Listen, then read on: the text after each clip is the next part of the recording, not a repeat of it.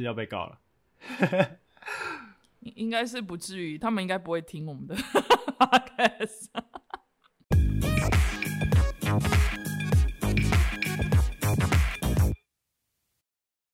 近期，地球人类忙于对抗疫情的时候，维京集团的总裁布兰森在十一号的时候搭乘旗下的维珍银河的太空船前往外太空，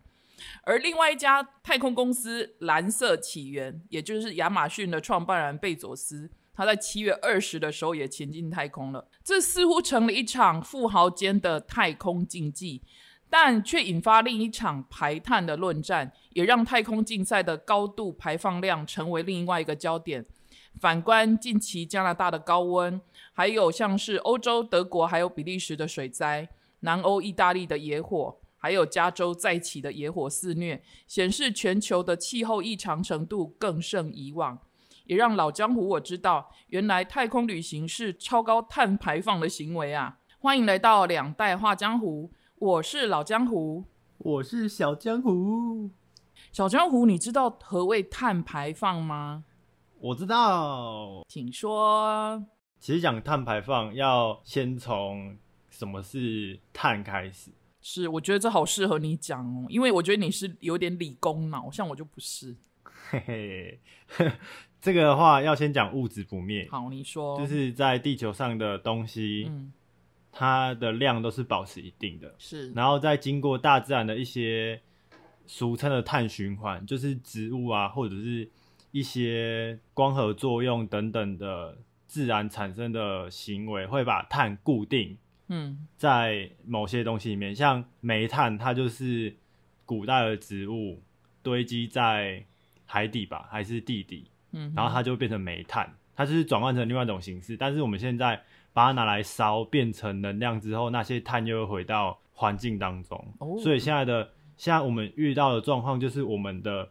环境的那些温室气体、那些碳比以往多，所以才造成今天的呃地球的一些极端气候。所以简单来说，碳排放就是人类各种行为所造成直接或者是间接的温室气体排放。嗯哼，就举个例子的话，就是现在你们在收听《两代画江湖》，不管你是用手机、平板或者是电脑来聆听或观看，都会要用到电嘛。是啊，电在台湾最主要的方式就是烧煤，所以就会产生温室气体啦。而且你的行动装置啊、耳机配件在制作的时候也是会产生这些温室气体。啊，手机从工厂产出之后，经过运送啊等等的，到你手上也都是各种的碳排放。所以在生活当中，种种的事情大多都是在排放温室气体。所以有人才会说，人类是地球上最危险的害虫，就不是 COVID nineteen 是我们就对。其实很多的传统工业都是属于非常高碳排放量的产业。比如说炼油产业啊、石化产业啊，或者是水泥产业、钢铁业，甚至造纸业，就今年纸非常的贵，对不对？哈，造纸业也算是一个高碳排放量的产业。而且这些传统产业啊，他们其实要转身不容易。我所谓的转身不容易，就是他们要减少碳排放量这件事情，对他们来讲似乎是有点困难的。那你怎么看待？目前业者对于说，哎，他们要做到就是减少碳排放量，甚甚至像欧盟，他们要到二零五零年的时候达到碳平衡、碳中和，他们觉得很难。那你觉得这些业者的说法，你有什么看法吗？真的办不到吗？我觉得当然不太可能一次性的减少是碳排放，是因为人类发展只会越来越发达，不会突然哎，然后就。噔噔噔噔，然后变回旧石器时代，在那边敲石头，好可怕。所以现在我 现在光没手机就很可怕，对不对？对啊，一天没看，感觉就会漏漏漏漏漏，far behind 这样子落后了，哎，跟不上别人。所以现在想要一个比较可行的，或许是怎么找到平衡，就跟刚刚你说的碳中和吗？就是取得一个平衡，对对。然后一方面减少，然后一方面也。在怎么固碳或者是减碳有一些实质的行动。对，所以像欧盟他们在计划，他们有短期的计划，还有就最长期的计划这样子。比如说在二零三零年，他们决定要削减大概百分之五十五 percent 的温室气体排放，所以这是他们中程的计划。然后远一远期一点的计划，就在二零五零的时候，他们要实现碳中和，而且所以也就是说，他们目标是很明确的。那重点是，我觉得有很多的大公司都已经在配合，甚至在寻求解决之道。我觉得前阵子看过一个最知名的例子，就是 BP 石油，就是英国的石油公司，嗯，他打算把碳打到海底的地床底下封存。蛮酷的哎，是，所以你刚才提到说碳排放，其实碳排放以工业产业或者是产业界来说，就是我们人类产生制造的一些活动里面过程产生的那一种温室气体，像是二氧化碳啊、是的，甲烷啊这一类的哈，这些其实都会导致全球暖化。所以碳排放权其实也是目前大家在谈论的一个话题，呃，就是叫做 CER，它是碳交易市场的一种标的。那这个配额的总量是由各国的政府，他们依照国际公约去承诺减排的目标制定，所以会随着时间推移，会逐步的降低这个那个配额量。那配额是这个配额是来自政府提供的，或者是他也会卖给。民间机构，假设比如说你是一个排碳非常量非常高的公司，你可能就需要跟政府购买足够的量，或者是买那个扣打，对，跟政府买扣打，或者是跟其他的企业，比如说像是小江湖你开的公司，可能碳排放量比较低，那你就可以把你的碳权卖给其他的公司。嗯嗯哼，所以这种碳排放权的交易系统的话，它是基于一个市场的呃的节能减碳的政策工具，所以可以降低碳排放，也可以。降低能源的损耗，甚至大气层碳的浓度，然后让产业还有能源的结构优化就是了。嗯，那世界上第一个碳交易的机构是在二零零五年建立的，在欧盟市场建立的。所以二零二零年的时候，其实欧洲它有做一个嗯统计的话，比二零零五年来比的话，的排放是降低百分之二十的。所以预计每年是减少一点四 percent，所以欧盟的计划，我觉得他们是他们是属于比较有计划性的那种系统或者是国家。那那我我我想问一下，像你算是一个下一个世代，那你觉得你觉得像这样的计划，你是怎么看待的？我是觉得计划可能永远赶不上变不是，哎，我没等一下，没想到没想到你就是下一个 generation 也这么的悲观呢。没有，因为现在现在的现况就是计划赶不上变化。像我昨天看那个新闻，他说南北极还是格陵兰融冰又创新高。可是我们最近又没有在做什么，就人类的活动明明降低了，怎么会这样子？没有啊，但是国外不是已经又恢复了吗？是那时候疫情的关系，真的是有有很多报道都说，呃，什么海龟出来，或者是猴子也山上的动物都跑出来玩。或者是什么臭氧层破洞修复之类的，就是一些好像世界都停摆，然后大自然恢复了很快之类。但是现在的状况就是，现在状况感觉又是又又开始在残害，然后一直融冰，然后就极端气候又一直有更多的报道出来。所以大国之间的协议，我自己是认为是用心安的比较多啦。现况的状况就是一直在下滑。我是从我我我是从数据来解读这件事情，比如说现在欧盟已经就我看到的资料，它已经有三十几个国家，然后大概有一万两千多个企业，它有参与这个碳排放交易了。所以其实为了为了达到他们讲的二零三零年中期的目标，或是二零五零年的长远目标的话。我觉得或许没有那么悲观呢，因为其实还是有人在做的。我刚刚是突然想到，我们之前前几集不是有讲到那个货币的事情，是。就是很久之前的时代开始有货币产生，嗯，然后我在想会不会开始有碳交易这件事情，就是交易嘛，对，会不会就是开始有那种不信任或者是想要脱罪，你用比较多，所以你要负责，都不是我的责任的。哦，我懂你的意思。没有，只是突然突然想到。只我我懂你的意思，你的你的意思或者是要呈现说，只要有交易，就最终会有那一种违规的交易这一类的，就对了。嗯，或者是有人不诚不诚实的交易这样子。对啊，没关系，那我们就 Let's see，我们就来往下看，这样故事是会这样发展。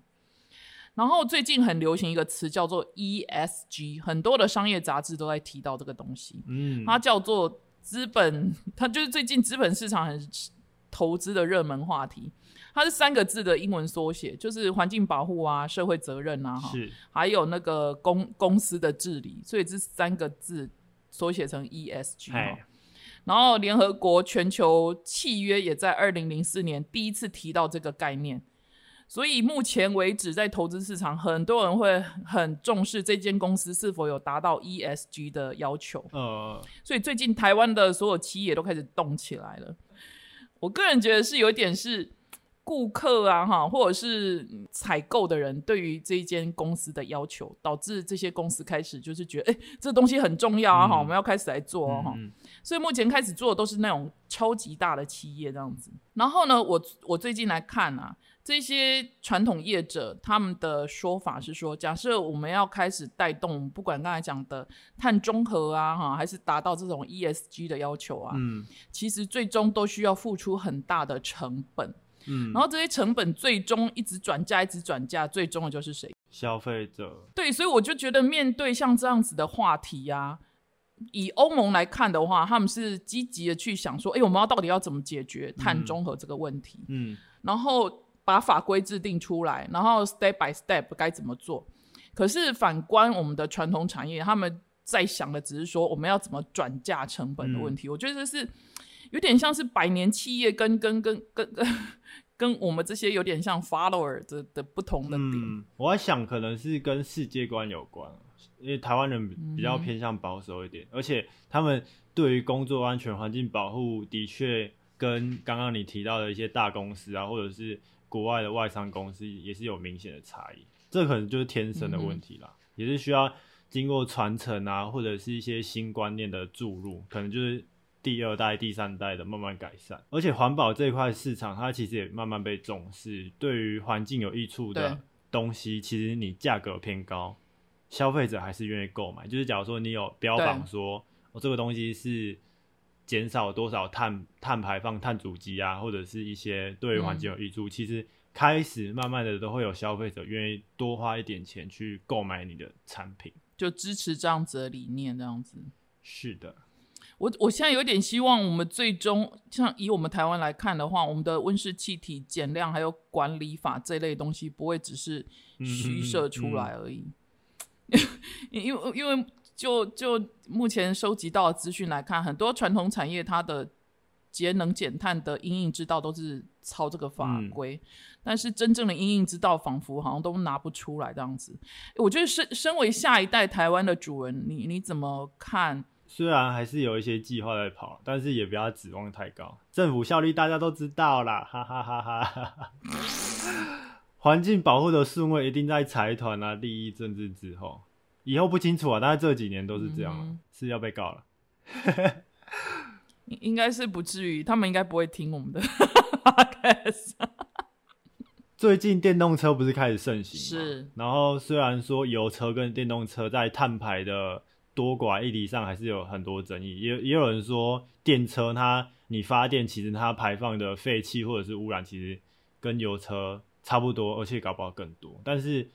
在石油开发这件事情上，对环境可能还是会有改善，因为像石油会有很多副产品，像一个千年之灾塑胶，它就是会哦，对，导致海洋的污染啊等等的，就是很多石油的副产品都是会造成更多的负担，而且石油的运输开发也不是每个地方台湾有产石油，都是某些特定的地方地点才会有产石油，所以运输啊开发都是一个问题。而且现在发电也慢慢转向绿能，就是表面上看起来比较干净的绿能，至少可以在做同一件事情上有比较低的伤害。所以我想说，这种的话也是需要慢慢改变，然后从多到少，从少到无，翻转传统思维与现况，或许地球还能多活个几年。几年。我我觉得我们一直在就是要达到所谓的节能或减碳，然后为了节能减碳做很多努力，比如说你刚才讲的绿能啊，哈，比如说电动车。可是你看，要先生产电动车要用到电池，其实开采那些稀土，